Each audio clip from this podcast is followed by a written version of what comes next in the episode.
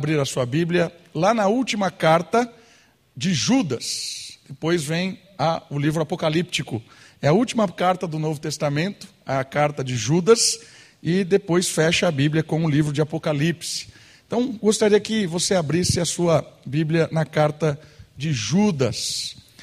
O tema de hoje, olhando os próximos versículos, os 5, o 6 e o 7, o tema da mensagem de hoje são lições para a vida. Lições para a vida.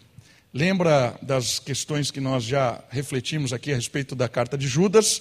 Ele está escrevendo uma carta dura, porque ele percebeu que existem pessoas se infiltrando dentro da comunidade cristã, e esse infiltrar é de forma maligna. E é disfarçadamente. Essas pessoas que estão se adentrando dentro da igreja, eles têm uma fala bonita, fa é, pregam bonito, se relacionam bem, mas o problema é que eles estão mal intencionados. Eles estão usando a comunidade e usando a palavra de Deus para benefício próprio.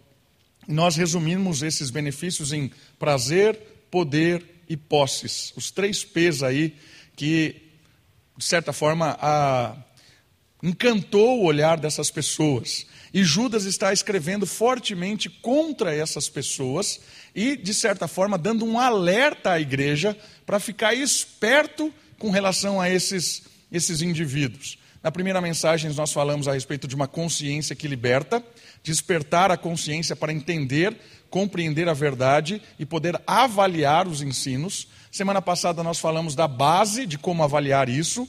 A palavra de Deus e o amor é a base que realmente faz com que as pessoas comecem a entender o que é verdadeiro e o que é falso. E hoje, na temática de hoje, Judas vai apontar algumas lições da história de Israel, como lembranças, lições da vida deles, para que eles possam perceber o que é que Deus fez com indivíduos assim. Sempre na história da igreja, teve indivíduo que se aproveitou de pessoas, se aproveitou da comunidade, usou ela para benefício próprio, mas Deus nunca deixou impune isso. É aquilo que o apóstolo Paulo diz na carta aos Gálatas: aquilo que o homem planta, ele colhe. Deus sempre julgará esses indivíduos, ninguém passará impune. Nesse trecho aqui, Judas vai fazer questão de lembrar isso. E é interessante, ele vai falar disso. Ó, eu quero que vocês lembrem desses personagens. Ele vai citar três primeiro. É um método que Judas usa para ensinar. Ele sempre pega três ilustrações, três palavras. Ele até parece presbiteriano, né? Ele usa três coisas para fazer um ensinamento. E aqui ele vai pegar três situações da história para trazer a memória dos seus é, ouvintes aquilo que Deus fez com esses indivíduos. Ele vai contar o caso e vai dizer: Você lembra disso? Você lembra o que aconteceu com eles? Então entenda que eles eram tipos de juízo. Deus julgou sobre eles. Então entenda que Deus também julgará esses indivíduos. E por que esse tipo de mensagem é importante? Porque uma coisa que às vezes a gente se engana, não só é os líderes, não só os líderes são é, dignos de juízo na parte de Deus, os liderados também. Aqueles que ouvem essas mensagens e são enganados por elas, eles têm um peso menor de responsabilidade, isso é verdade. Porque Tiago também fala que aquele que ensina tem um peso muito maior do seu ensino. É uma responsabilidade daquele que ensina é maior do que aquele que não ensina. Mas aquele que ouve a palavra enganosa e acaba sendo levado por ela também não passa impune. Judas está dizendo assim: vocês têm que lembrar disso, porque o juízo não é só sobre os líderes, só sobre aqueles que estão ensinando. E ele vai dar aqui três ilustrações, três histórias trazendo à memória para que eles aprendam. E isso é muito legal, por quê? Porque essas lições, elas têm uma conotação muito importante de fazer com que a gente amadureça, com que a gente cresça. Esse é um fator muito legal de observar na nossa história. Todas as coisas que acontecem, elas têm um caráter formativo. Se Deus conduz a história como nós cremos, se Deus é o Senhor da história, nada acontece por acaso. Nada acontece de repente. As coisas acontecem porque tem um objetivo. E nesse sentido, se a gente passar a pensar a respeito disso, todas as oportunidades que Deus nos dá de viver Nós passamos momentos difíceis, de angústia, de tristeza, de perda. Todos nós temos histórias ruins. Essas histórias, quando nós passamos e depois olhamos para trás como lembranças, elas devem gerar em nós um coração de gratidão, um coração de amadurecimento, um coração de sagacidade, sagaz de interpretar a vida de uma forma melhor. Infelizmente, nem todo mundo é assim. Tem pessoas que passam por momentos difíceis, passam por crise, em vez de sair maduro, continua tolo, continua caindo na mesma coisa né? Aquela ideia de que ah, a minha vida sempre foi assim, é sempre a mesma coisa, porque parece que a pessoa não cresce, ela sempre cai nas mesmas armadilhas que ela mesma monta. Por isso é importante perceber que aquilo que a gente passa na vida, Deus tem um caráter formativo. A gente deve olhar para essas histórias e crescer com elas. Como é que você passou pela pandemia, por exemplo? Quais foram as coisas que você percebeu que eram é, foram trágicas, foram enganosas, coisas que foram pesadas, olhar para essas situações e sair delas maduro, aproveitar dessas situações difíceis e crescer com elas. Essa é a ideia desse texto. Judas vai apontar alguns acontecimentos trágicos da história do povo de Deus e também da história em geral, e vai dizer: aprendam com isso, não caiam nessa de novo, porque vocês têm a oportunidade de amadurecer. Sair de uma história, ela pode te deixar maduro ou também pode continuar sendo tolo e errando sempre na mesma questão. Lições para a vida. Vamos para o texto? Judas, capítulo 1, versículos 5, 6 e 7.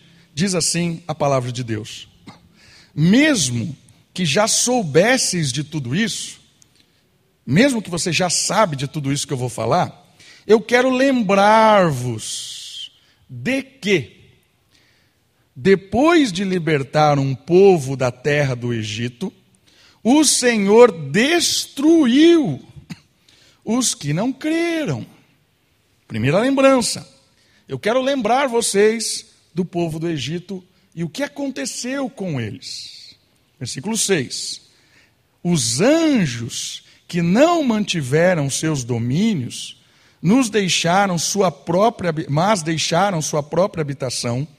Ele os tem confinado nas trevas em algemas eternas para o juízo do grande dia. Lembra disso também. Finalizando a primeira tríade de lembranças, a semelhança desses anjos, lembra Sodoma e Gomorra, cidades da planície. Essas cidades e os seus vizinhos a sua circunvizinhança, que praticavam imoralidade, relações sexuais contra a sua natureza, foram postas como exemplo, sofrendo a pena do fogo eterno. Três exemplos para que nós possamos olhar essa história e aprender com elas. O que é que eles erraram? No que é que eles pisaram na bola? Por que, que o juízo de Deus veio sobre eles? Vamos aprender com eles? Então vamos analisar cada uma dessas histórias. A primeira que ele menciona é o povo que saiu do Egito. Lembre-se então da saída do Egito. Vamos aprender com esse povo. Uma geração inteira presenciou a salvação de Deus por meio de ações miraculosas e uma presença marcante da graça divina. No, no entanto, saíram do Egito, mas o Egito não saiu do coração deles. Lembra da história do Egito? Eles eram escravos, ficaram lá por volta de 400 anos, o povo cresceu demais e o Faraó começou a explorar cada vez mais aquele povo, e Deus levanta Moisés. Moisés é um enviado de Deus para promover a salvação daquele povo a libertação. E essa história é muito fabulosa, por quê? Porque ela é recheada de coisas extraordinárias. Dez pragas, coisas assim miraculosas. Deus matando cada um dos deuses egípcios em cada uma dessas pragas. Matou o Nilo, matou as plantações, mostrando a sua superioridade aos egípcios e também ao povo dele. A última ação miraculosa ali matou o primogênito, morre o descendente do faraó, morre o primogênito do faraó, e aí o faraó fica indignado, manda eles embora. Eles vão fugindo, de repente eles encontram o mar. E o exército do faraó, que se arrependeu de ter deixado eles embora, agora vou exterminar todos eles. Vem o exército do faraó, Deus manda bater o cajado, abre o mar. Eles passam no mar, passam no meio do, do, do mar de Junco ali, no início do mar vermelho, a seco. Chegam do outro lado, o povo do Egito, os exércitos entra no mar, o mar fecha, morre todo mundo. Extraordinário o que foi acontecendo. Eles vivenciaram tudo isso. Mas o autor, Judas, ele diz assim: No entanto, um povo que saiu do Egito, ele, o Senhor, os destruiu, porque não creram. Olha só que, que forte isso. Eles vivenciaram essas coisas, mas eles não creram em Deus, não tiveram uma experiência com Deus. E aí é o impressionante. Essa frase agora vai ser caracterizada na história deles, que eu quero destacar um pedaço. Eles saíram do Egito, mas o Egito não saiu deles.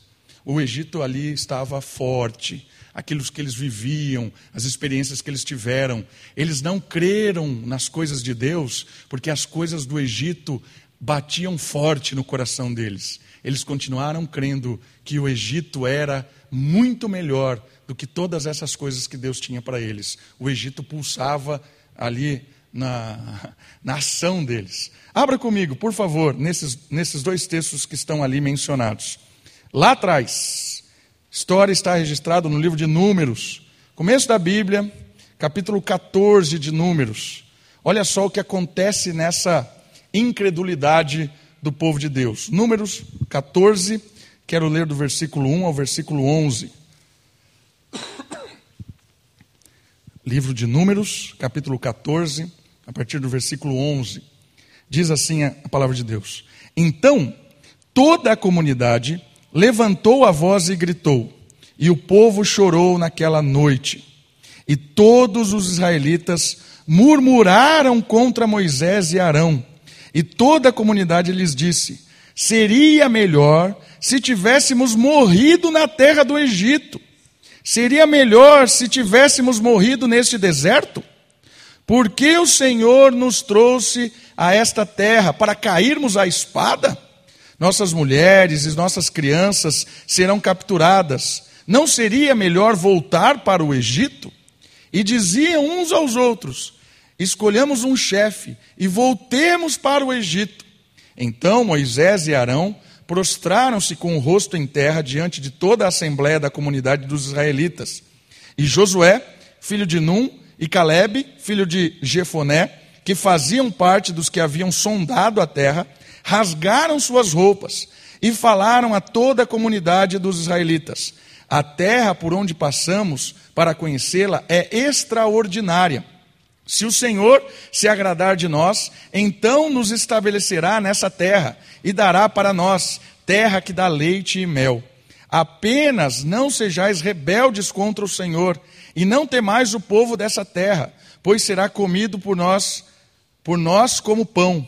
Eles estão sem defesa e o Senhor está conosco. Não os temais. Mas toda a comunidade disse que disse que fossem apedrejados. Então a glória do Senhor apareceu na tenda da revelação a todos os israelitas. E o Senhor disse a Moisés: Até quando este povo me desprezará e não crerá em mim, apesar de todos os sinais que tenho feito no meio deles?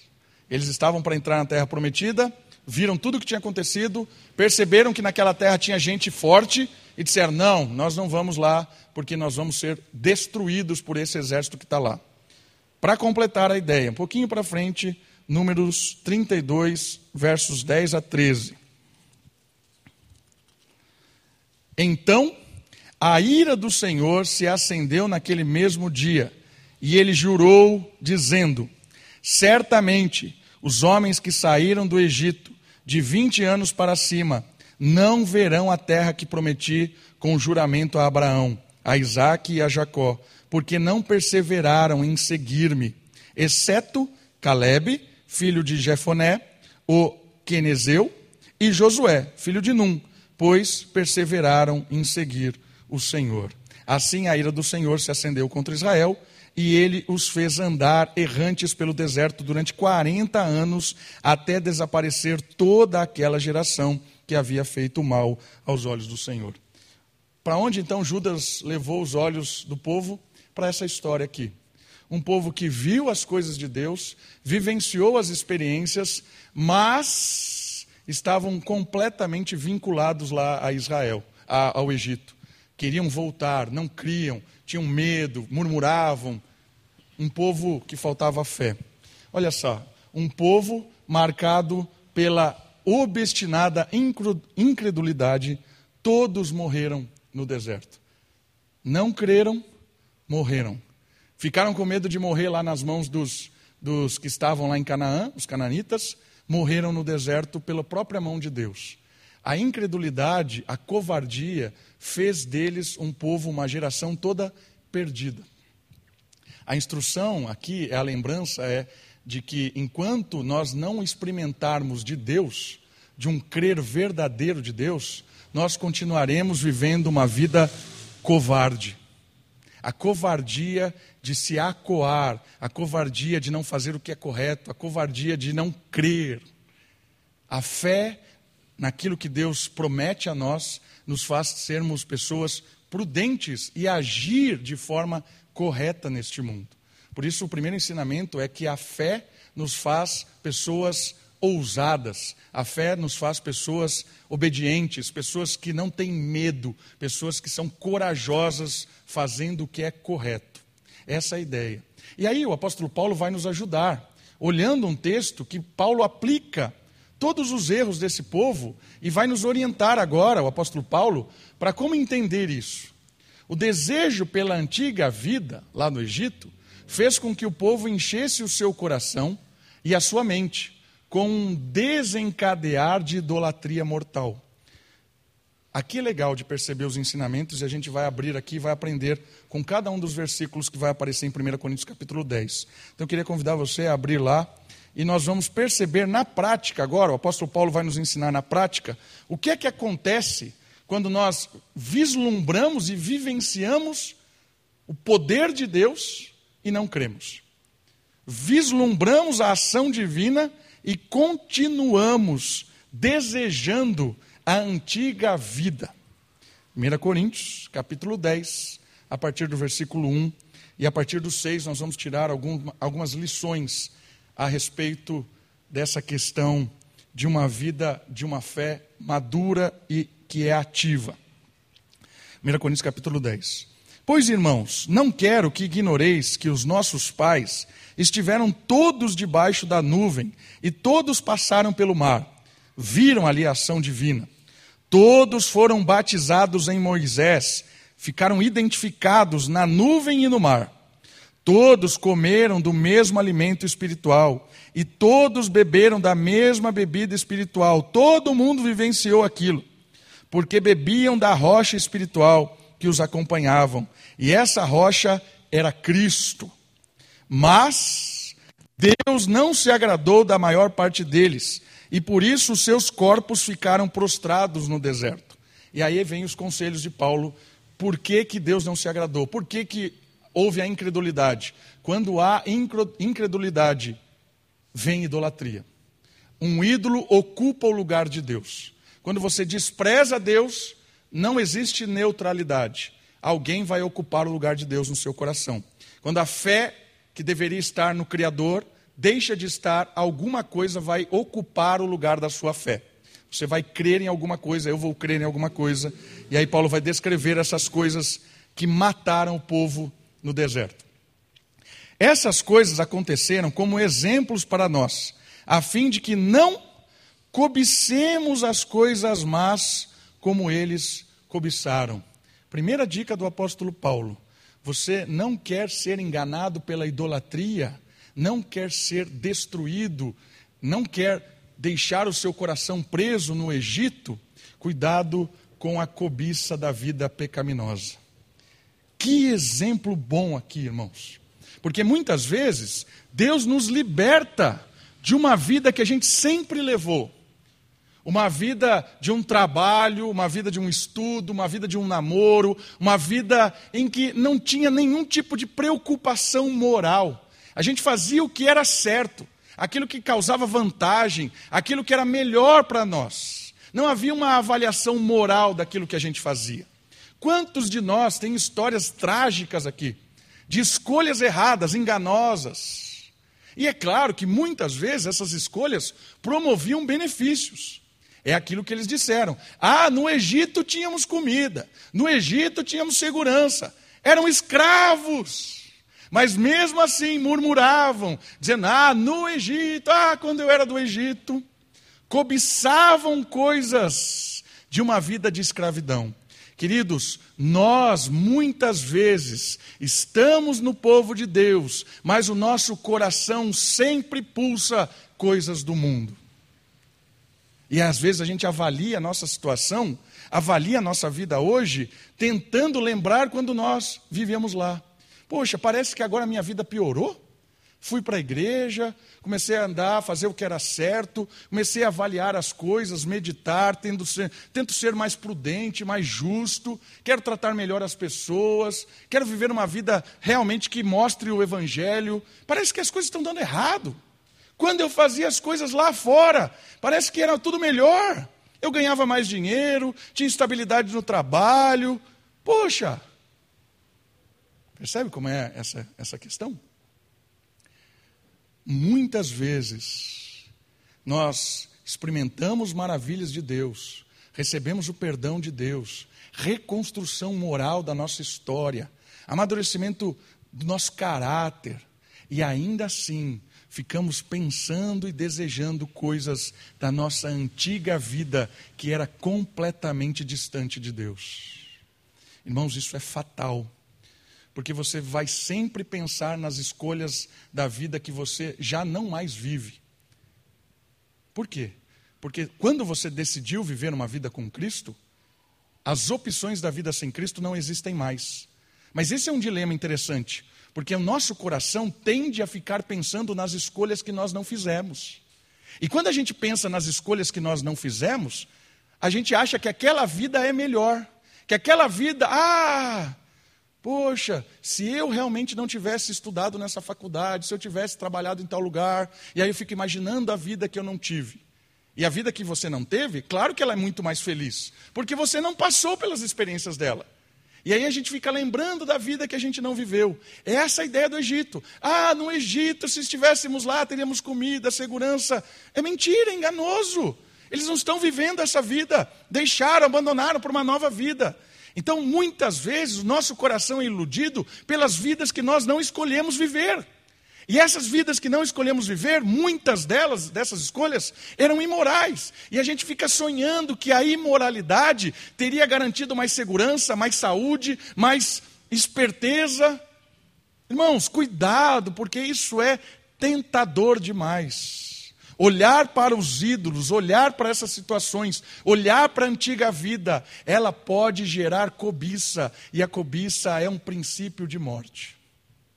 Cuidado para que você não cobice vidas que Deus livrou você de vivê-las. Mas é uma tendência do nosso coração cobiçar vidas que não vivemos. É uma tendência do nosso coração cobiçar a maldade. Tem muita gente que faz parte do povo de Deus, mas nunca o povo do mundo saiu do seu coração.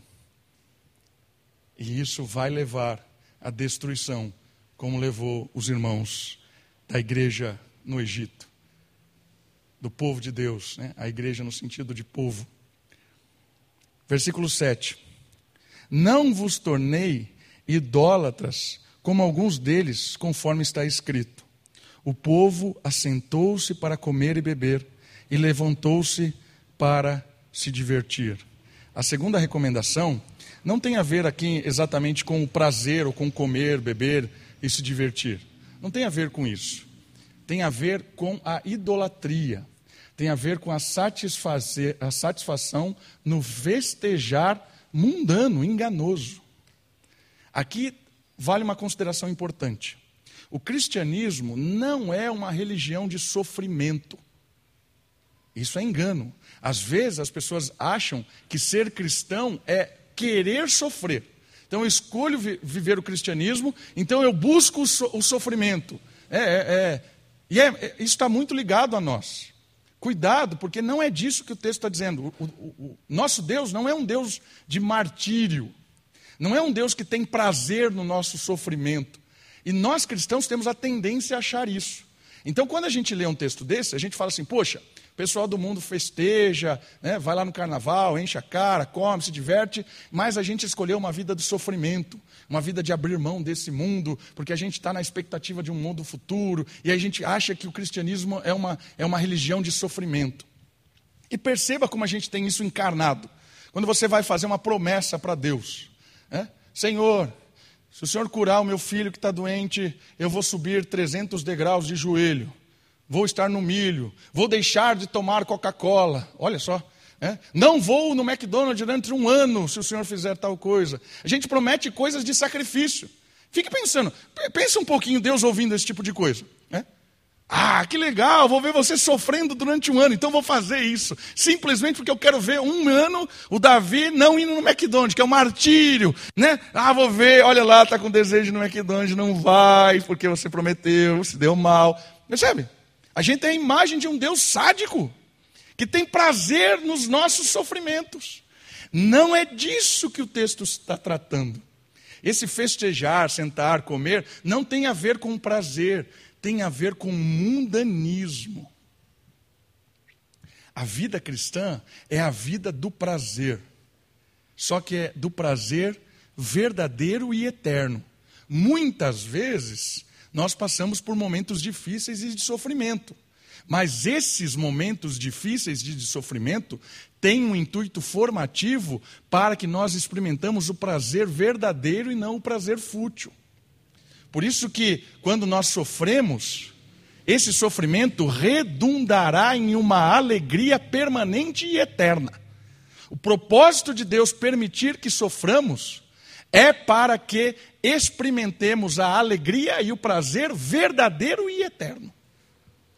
Mas não está no propósito de Deus ser sádico, ficar rindo do nosso sofrimento. Por isso, a, o conselho aqui do apóstolo Paulo é que nós não não nos enganemos com a futilidade que o mundo diz. Você quer ver o que é fútil? Entre nos jornais, internet agora, e veja as notícias sobre o carnaval. Veja lá. Os caras estão se divertindo com umas coisas tolas, se divertindo com bobeira de aproveitar um do corpo do outro, de não sei o que, ficar batendo. Eu vi uma história agora, há pouco, eles estavam num lugar pulando, um socando o outro. Que diversão retardada, idiota, sem noção. Os caras se batendo. Hum? Que tipo de diversão é essa? É uma, uma, é uma diversão que está completamente distante de Deus. É uma diversão deturpada. É uma alegria passageira, enganosa. E aí o apóstolo Paulo está falando assim: cuidado para que você não olhe para esse tipo de situação e veja uma satisfação errada e deseje estar sentado ali. E tem muita gente que vive esse tipo de coisa. Né? Se assenta na roda dos escarnecedores que zombam da fé e depois vivem, tentam viver uma vida de participar de um culto, de um evento religioso, para ter um equilíbrio cósmico, eu acho. Né? Então eu fico lá quatro dias no carnaval e 40 dias de quaresma, né? pagando meus pecados. Aí o equilíbrio. 4 para 40, acho que pesou, né? Ó, faço quatro dias monte de besteira, e aí 40 eu fico me é, preservando de carne, de não sei o quê. Aí equilibrou, olha só, eu agradei Deus. Quatro com o diabo e 40 com ele. Acho que ficou a medida boa, né? Esse é o pensamento do brasileiro. Cuidado para não cair nesse tipo de informação. Por quê? Porque Deus quer que nós aproveitemos a vida da verdadeira vida, do verdadeiro prazer.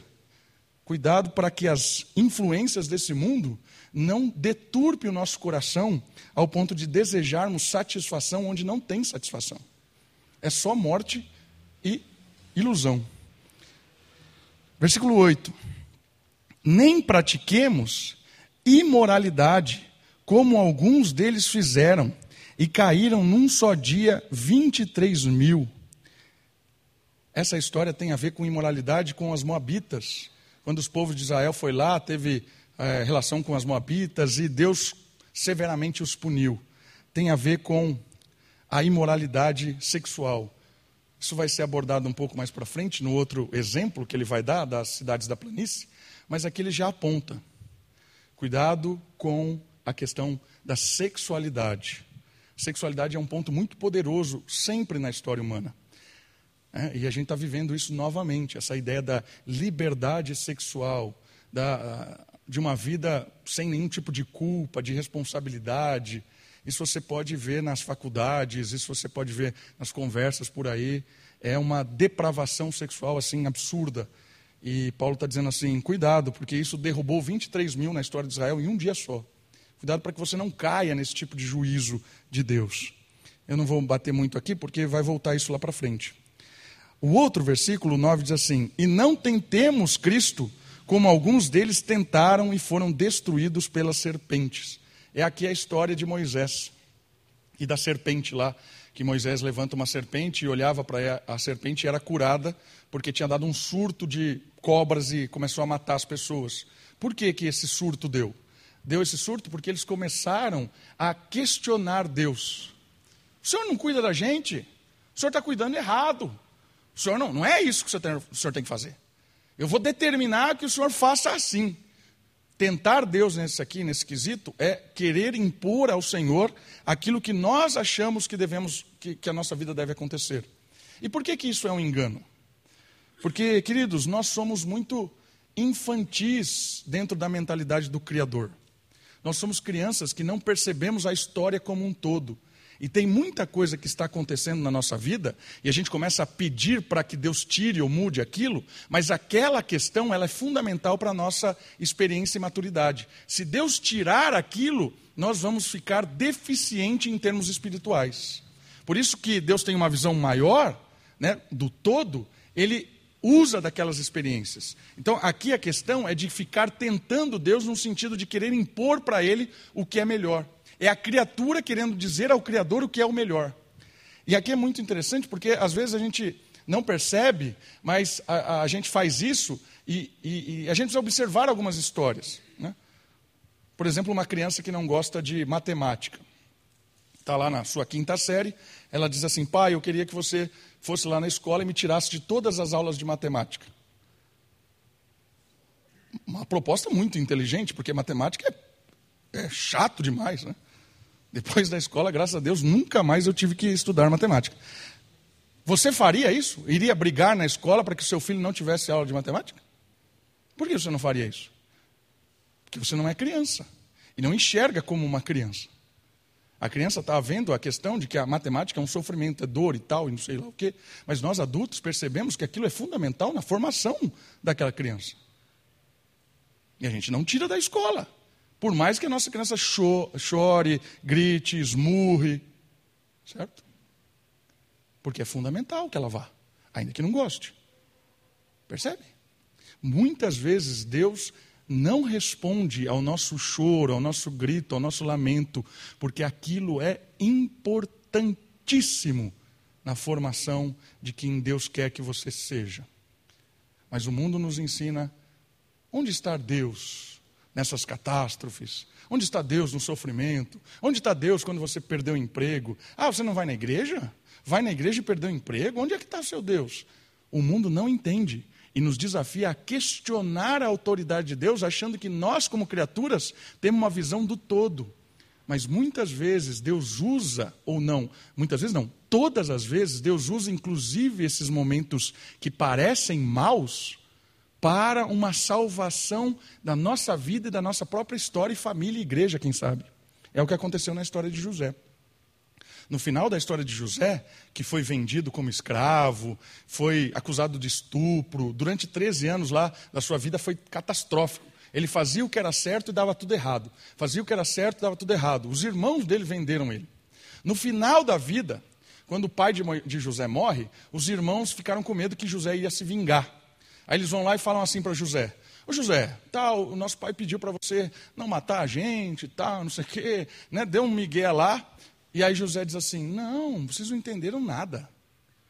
todas as ações malignas que vocês intentaram contra mim, Deus as fez serem boas.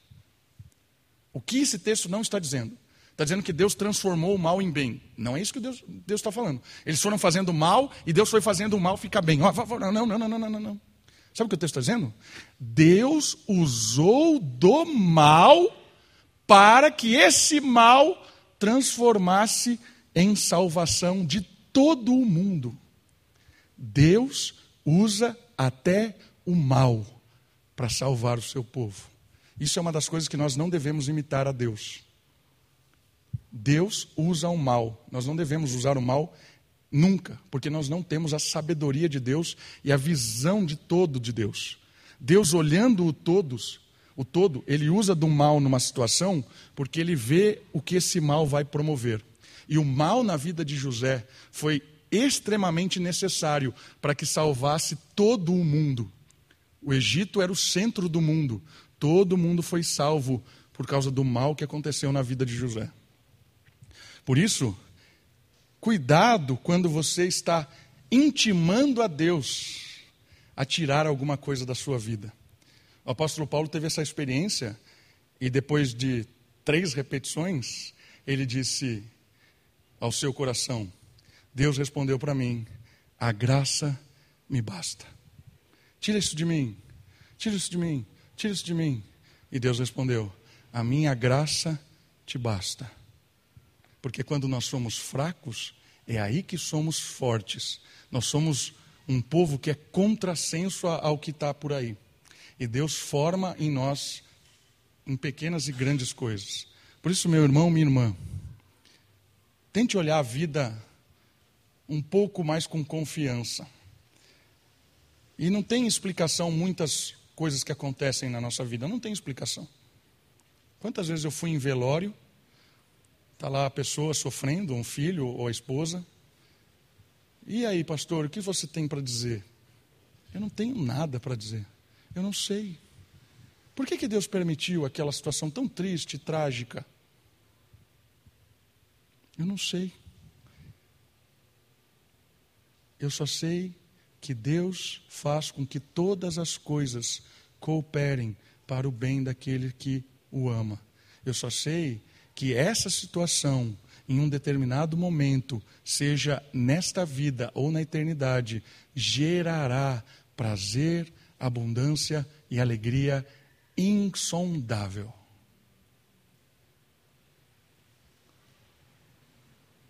olhar para trás, olhar aquele momento triste da nossa vida e se alegrar, porque Deus fez daquele mal bem. Confie em Deus. Ele é muito mais, ou completamente maior em entendimento e sabedoria do que nós. E a última aconselhamento aí, a última dica de Paulo, está no versículo 10. E não murmureis, como alguns deles murmuraram e foram mortos pelo destruidor. Tudo isso lhes aconteceu como exemplo e foi escrito como advertência para nós sobre quem o fim dos tempos já chegou. Ou seja, o que é murmuração? Murmurar não é você é, desabafar com Deus, porque isso acontece muito nos Salmos. Né? O pessoal desabafa com Deus: Ah, Senhor, estou sofrendo, o Senhor está vendo, os inimigos estão me perseguindo, dá um jeito. Isso é sofrimento, isso é, é diálogo com Deus e é saudável isso. Às vezes a gente não entende e clama a Deus que é, revigore a alegria da salvação. Murmurar é algo assim terrível, porque é, um, é uma contestação meio de conversa de corredor, sabe? É quando você não está satisfeito e começa, ah, será que esse Deus é verdadeiro? Ah, olha só, ele está fazendo umas coisas que não são legais é uma intenção meio que maligna, uma intenção de realmente provocar, uma intenção de, de questionar, uma, uma questão de, de dúvida, de, de, sabe, de atentar mesmo. Murmuração é isso. E aconteceu muito na vida de Moisés. Alguns chegaram, falaram, começaram a questionar a liderança de Moisés. Olha, quem é ele? Ele acha que Deus só fala com ele. E aí começavam a murmurar de, de Moisés. A ideia de murmuração não é só uma questão de reclamar. Às vezes nós devemos reclamar no bom sentido com Deus. reclamar, desabafar, murmurar é ser maligno. É, é uma questão de uma, de, uma, de uma palavra, assim, meio que é, insinuando de que Deus não é bom o suficiente, insinuando de que ele deveria fazer uma outra coisa, insinuando que ele. Certo? Isso é murmuração. Então, os conselhos aqui é, de Paulo, apontando para o ensinamento lá de Judas, é que aquele povo foi destruído pelo juízo de Deus pela falta de fé, pela incredulidade e pela idolatria, que é o resumo de todos esses itens do capítulo aqui 10. Fechando esse primeiro conselho aí, lembrando do Egito, eu queria ler um último texto que está em Hebreus, capítulo 3. Hebreus, capítulo 3, versículo 12 em diante. Abra comigo, por favor, aí o livro de Hebreus, ou a carta aos Hebreus, capítulo 3, a partir do versículo 12. Hebreus 3, 12 em diante. Irmãos, Cuidado para que nunca se ache em qualquer um de vós um coração perverso e incrédulo. É exatamente a situação que Paulo está levantando. Cuidado para que não ache no meio de vós um coração perverso e incrédulo. E isso vai fazer o quê? Que vos desvie do Deus vivo. Coração incrédulo e um coração perverso nos desvia dos Deus vivos. Mas antes, olha aqui o conselho. Como é que nós podemos, agora como comunidade, combater tudo isso? Exortai-vos uns aos outros todos os dias, durante o tempo que se chama hoje, para que nenhum de vós seja endurecido pelo engano do pecado, porque temos nos tornado participantes de Cristo se mantivermos a nossa confiança inicial firme até o fim. Enquanto se diz, hoje, se ouvirdes a sua voz, não endureçais o vosso coração, como na rebelião Está mencionando lá a história do Egito.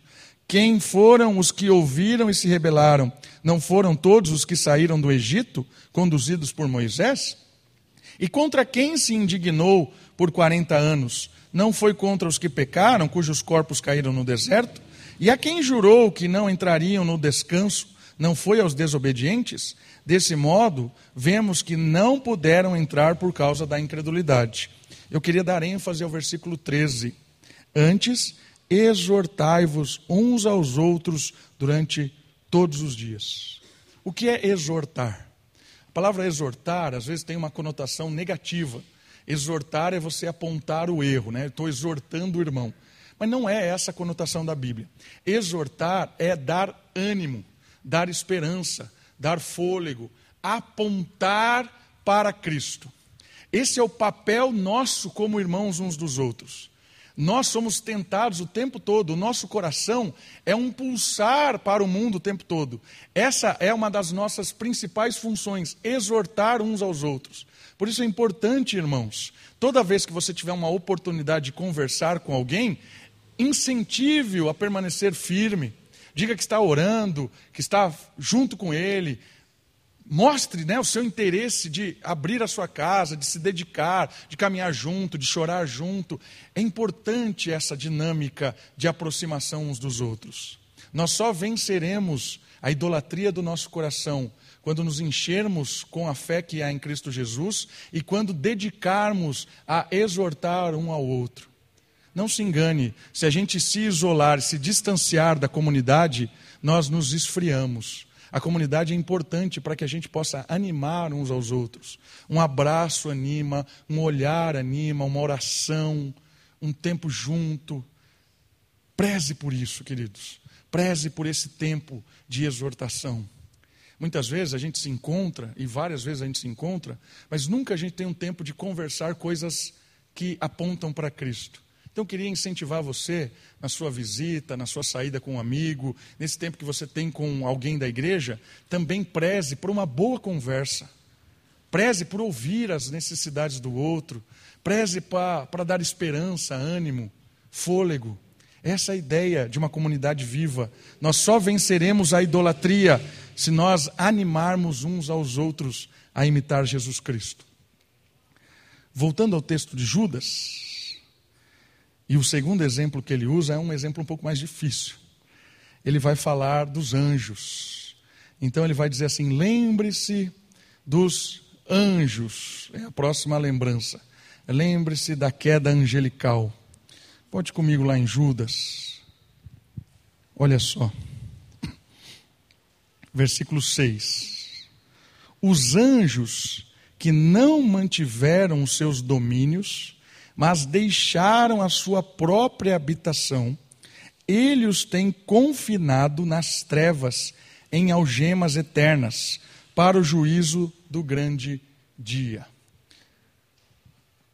Lembrando da história angelical, um dos grandes perigos da humanidade é o orgulho. Tendemos a nos colocar diante dos outros e de Deus de uma forma plena e independente.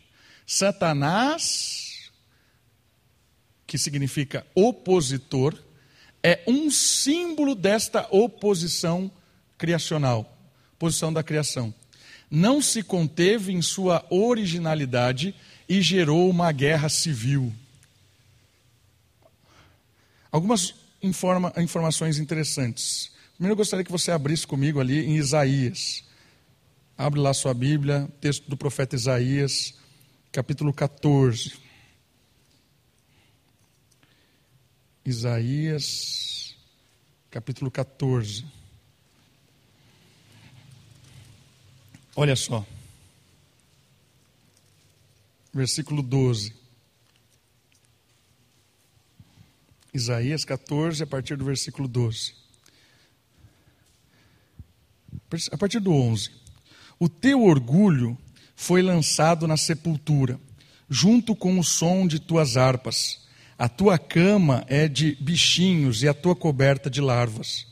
Como caíste do céu, Ó estrela da manhã, filha da alva, como foste lançado por terra, tu que enfraquecias as nações.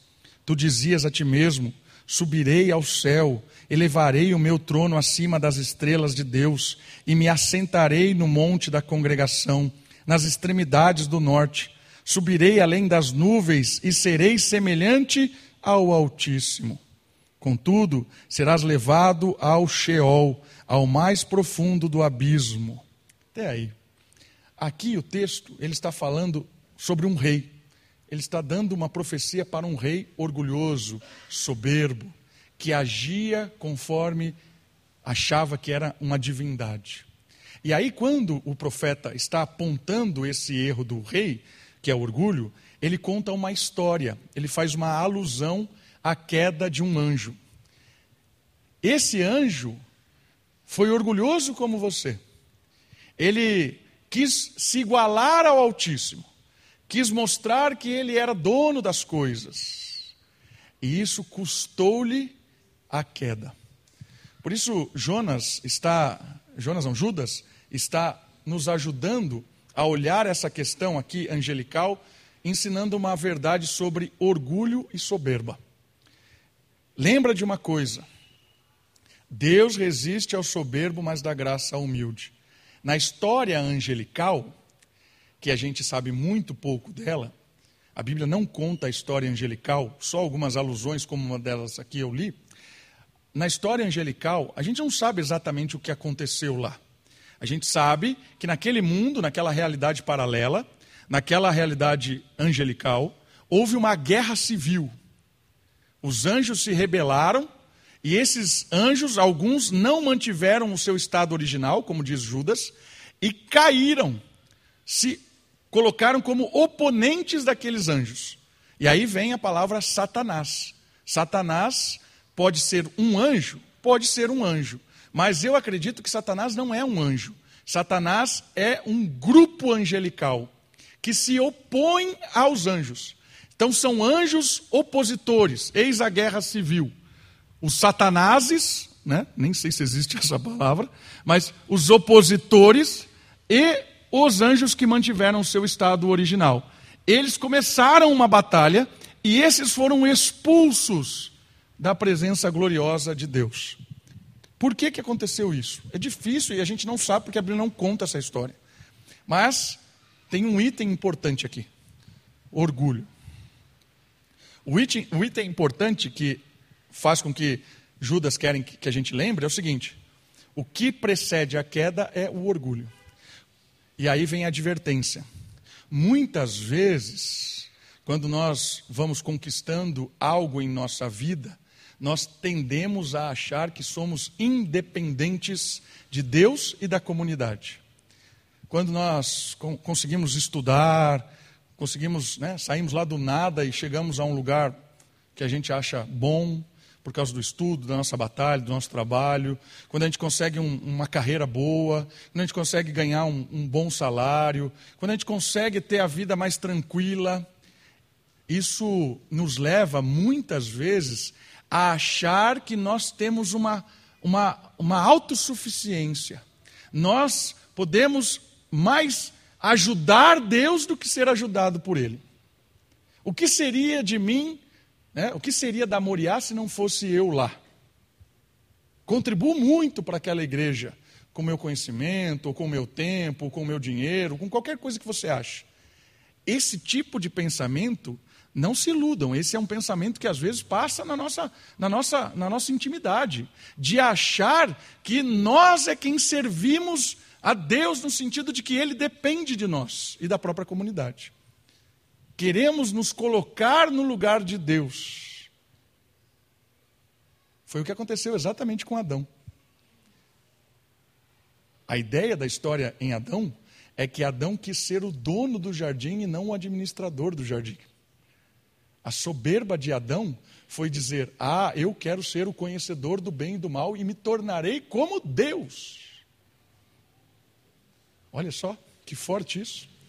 A queda de Satanás alerta de que muitas das artimanhas que esses líderes que estavam entrando nas igrejas faziam, por causa do poder da autoridade, levará-los, levarão eles à queda. A gente gosta, irmãos, de ser aplaudido, a gente gosta de ser reconhecido, a gente gosta de olhar de cima. Isso vem de Adão. Se você não fizer nada, vai florescer. Sabe o que é interessante na nossa vida? Para você florescer em virtude, para fazer o que é certo, é difícil. Para fazer o que é errado, não precisa fazer nada, é só deixar rolar. Se você deixar rolar a sua vida, vai florescer isso. Esse desejo de reconhecimento, esse desejo de usar até o texto bíblico, os humilhados serão exaltados.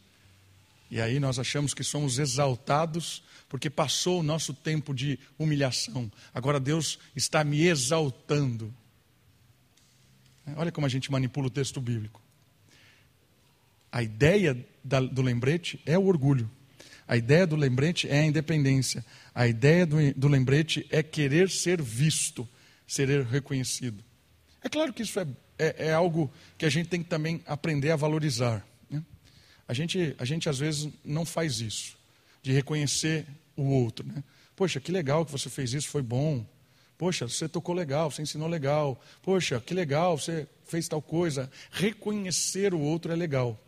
O problema é quando a gente vive em torno desse reconhecimento. E cada vez mais o mundo que a gente está vivendo é esse tipo de coisa, né?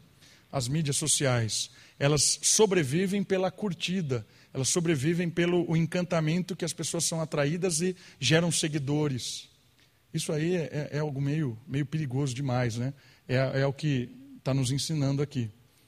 Olha só, o livro de Enoque, que é um livro que circulava naquele tempo, traz duas citações que contribuem para o pensamento da queda de Satanás, e aí um outro pensamento interessante.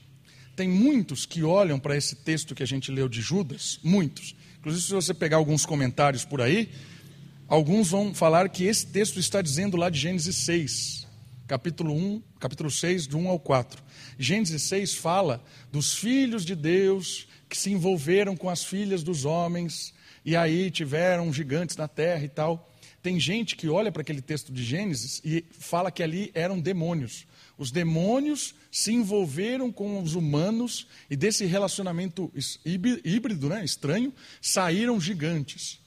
E aí, o livro de Enoque colabora para essa ideia, porque o livro de Enoque dizia exatamente isso: que o, o, texto de Gênesis, ali, filhos de Deus, eram anjos, que tiveram relações com as filhas dos homens, com as mulheres, e nasceram pessoas. Então, o livro de Enoque fala isso. E esse pensamento era interessante. Então, quando eles olham para Judas, eles acham que Judas está falando desse momento. Mas aí vai complicar um pouquinho mais o negócio. Por quê? Olha só as citações de Judas. Para o juízo do grande dia. Literalmente está lá. A queda, né? Outro. Desertaram o céu altaneiro e a sua santa posição eterna. Cobriu de trevas e que ele habite ali para sempre. Então está dizendo da queda aqui de Satanás e sua prisão. É daí a ideia de anjos em Gênesis 6. Por quê? Porque essas citações são muito parecidas com a de Judas e com a do texto bíblico. O livro de Enoque faz essas citações. E aí o mais interessante é que nós vamos falar disso semana que vem. O próximo versículo, Judas cita literalmente o livro de Enoque. Há uma citação do livro de Enoque na Bíblia. Mas isso é para você voltar semana que vem. Não vou falar disso hoje. O que eu quero só mencionar aqui é que muitos olham para o texto de Gênesis 6 entendendo que ali há essa, essa atuação angelical é, demoníaca e humana. Mas se você lê o texto de Gênesis, seguir a sequência do livro, perceber o que está acontecendo ali, não é nada disso. O texto está dizendo o seguinte: os filhos de Deus ali eram descendência de Sete. Os filhos dos homens eram descendência de Caim. E essas duas descendências, de certa forma, Deus estava preservando.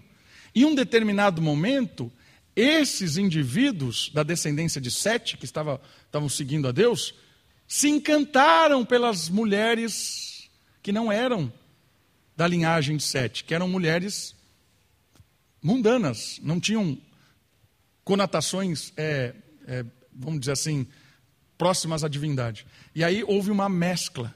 E aí não havia mais, as descendências que nasceram foram pessoas completamente perdidas. Logo em seguida, alguns versículos depois, vem o dilúvio, porque Deus fala assim: já não há mais justiça sobre a terra, porque aquele ato de Gênesis 6 causou realmente um, uma devassidão na terra.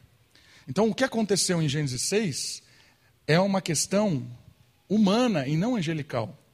O que causa as pessoas acharem que Gênesis 6 são anjos é a história de Enoque. E porque Judas cita Enoque. Nós vamos falar disso semana que vem.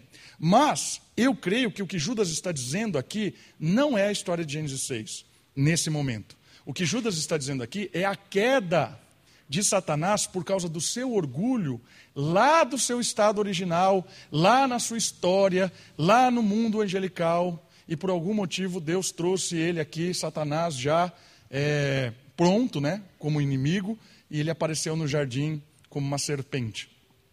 Mas a lição aqui, nesse ponto, é importante de perceber, é que os anjos que caíram nos ensinam o poder devastador do orgulho e da soberba.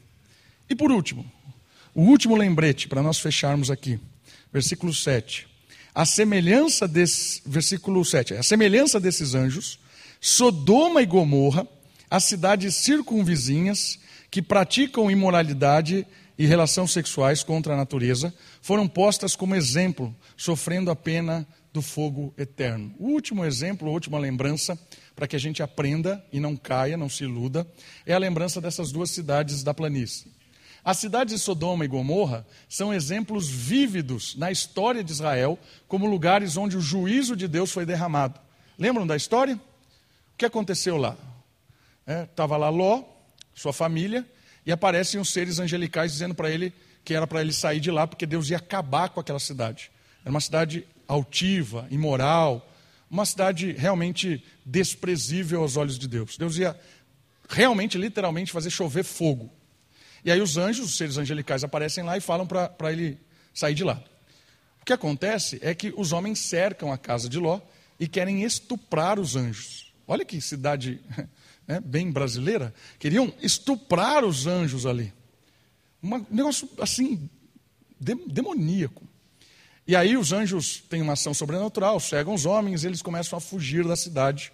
e começam a sair porque é contagem regressiva para vir fogo do céu. E aí acontece que a mulher de Ló olha para trás né, e vira a mulher de, a história de, de Sal, né, mulher?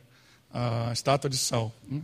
Eu não sei por que, que as crianças cantam essa música feliz, porque ela é trágica, né? Mas ouça agora. É mó divertido cantar essa música, a gente se anima. Mas é trágica a história. Ela virou para trás, por quê? Porque ela saiu do Egito e o Egito não saiu dela. Foi a mesma coisa. Saiu de Sodoma e Gomorra, mas ela não quis sair de lá. O coração estava lá. Olhou para trás e Deus respondeu a sua, o seu desejo. Fique aí então. Né? Ficou lá com uma estátua de sal. E aí saiu de lá. Essa cidade era uma cidade, é uma cidade extremamente é, pervertida. Então houve essa ação de cair fogo do céu, destruir tudo lá. Nestes locais, há uma descrição da vida totalmente entregue às suas paixões.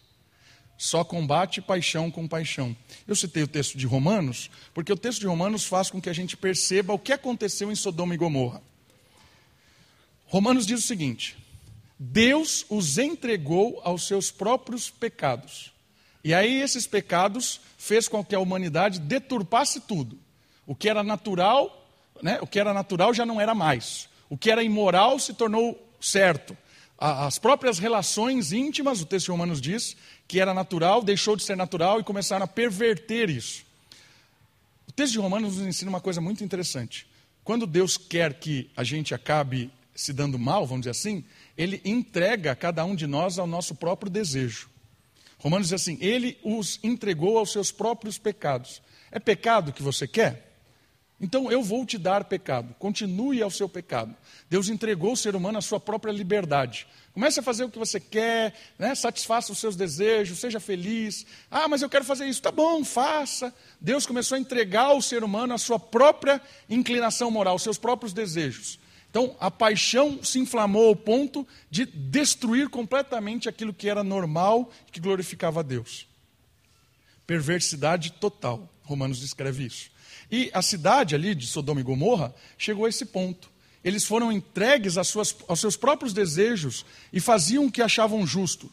E chegou a um grau de imoralidade terrível que chegou ao limite de Deus e tacou fogo ali naquela cidade. A grande é, lição aqui é perceber que muitos dos nossos pecados, eles nos levam a uma situação cada vez pior. Um abismo chama o outro. Quanto mais você é, preserva um pecado, quanto mais você tem um pecado de estimação, algo que você não confessa e abandona, isso, por mais é, por pequeno que seja, ele começa a te encantar e te iludir, e você acaba sendo entregue a ele cada vez mais, se entregando, se entregando, se entregando, se entregando, e de certa forma, quando Deus permite né, a nossa própria liberdade, né, usar a nossa, a nossa própria liberdade, a gente acaba sendo escravo daquilo e entregue completamente. Sodoma e Gomorra aconteceu isso. Ah, e essa foi a punição. Então, a, a, a lição aqui, em primeiro momento, é que aquela cidade era uma, uma cidade extremamente pervertida e ele cita claramente aqui no texto relações sexuais contra a sua natureza. Lembra que a advertência é contra poder, falou de orgulho, prazer, falou de idolatria, né? poder, prazer, falou de idolatria, de sexualidade e posses, né? Falou aqui também daqueles que comem, bebem e tudo mais. Então, sempre tem a ver com poder, prazer e posses. E aqui, exclusivamente, ele está falando das relações sexuais, que tem a ver com prazeres deturpados. Ah, aqui é um cuidado, né? em especial, porque a mídia nos bombardeia com relação a isso. Dos dois extremos. Um extremo é um, um ideal de sexualidade. Né? Aqui, um ideal de sexualidade, um romantismo, não sei o que lá, um tipo de, é, de, de, de forma de sexualidade que é completamente assim fora da realidade em termos de romantizar isso. Muitas vezes as mulheres são enganadas com esse romantismo da sexualidade. E aí olham para os filmes, né, aqueles filmes românticos que são deprimentes e se iludem com aquilo e, e olham para o marido e vê o Davi, né? Imagina a Kate assistindo um filme e vê para mim e fala, poxa, né? Então é uma sexualidade ilusória de romantismo extremo, que também é diabólico, porque não existe isso. O outro extremo é a ideia da pornografia e da imoralidade. Né? Aqui se romantizou, aqui se é, é, é erotizou. E aí também, né, o jovem que alimenta a sua cabeça com pornografia a vida inteira, casa com uma moça da igreja né, virgem e vai na expectativa de que aconteça coisa de que ele sempre existiu aqui. Percebe como é diabólico isso? E muitos homens estão presos até hoje, né? tem 50 anos de casado, preso na pornografia, decepcionado com o seu leito conjugal, porque ele idealiza uma erotização que não existe. Então são extremos aqui diabólicos. E Judas está dizendo o seguinte: essa perversão sexual, ela destrói a vida. Destrói a vida. Né? Essa é a advertência. Terminando a, a, a nossa mensagem, ele, eu quero mencionar uma última coisa. A Bíblia testifica os pecados desta cidade de uma forma mais ampla. Sodoma e Gomorra, na Bíblia, não é só uma cidade erotizada, vamos dizer assim, um, um erotismo de uma sexualidade deturpada. Ezequiel, profeta, aponta o fato de que os habitantes de Sodoma e Gomorra se fartavam enquanto pessoas do seu lado padeciam. Olha só. A pessoa entrega ao seu próprio prazer. Né? Percebe? Então, muita gente olha Sodoma e Gomorra e fala assim: ó, eles perverteram tanto ali a sexualidade, né? até, até a homossexualidade, que é claro ali, né?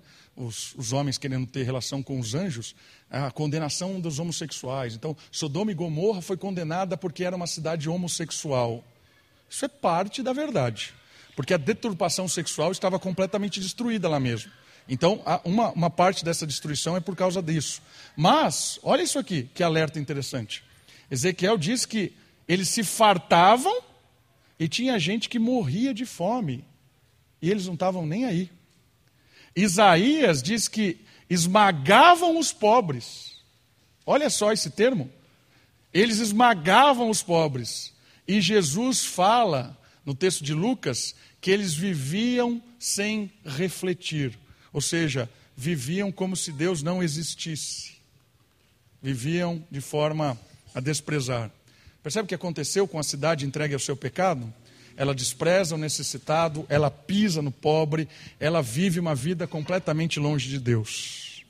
Por isso, o último conselho aqui de Judas para nós é que tenhamos atenção em perceber o poder do nosso pecado. Se nós não cuidarmos de confessar e abandonar, esse pecado pode escravizar de uma forma destruidora. Pode ser na área sexual, pode ser na área moral, pode ser na área financeira, qualquer uma que seja. Se você deixar o pecado cutucar o seu coração, não confessar e abandonar, pedir ajuda, ele vai destruir você. Mas a graça de Deus é muito mais poderosa do que o pecado. É pecado confessado e perdoado, é pecado que Deus realmente perdoa, é pecado que Deus realmente nos dá o poder de ser livres dele. Eu queria terminar dizendo isso para você. Todo pecado confessado a Deus é um pecado perdoado, e o Espírito Santo de Deus te dá poder para não mais cair nesse pecado, te dá poder para ser liberto dele, te dá poder para viver uma vida nova. Judas está alertando a cada um de nós.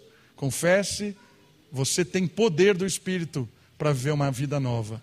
Creia nisso. Vamos orar? Baixe sua cabeça, feche os seus olhos. Vamos orar ao Senhor.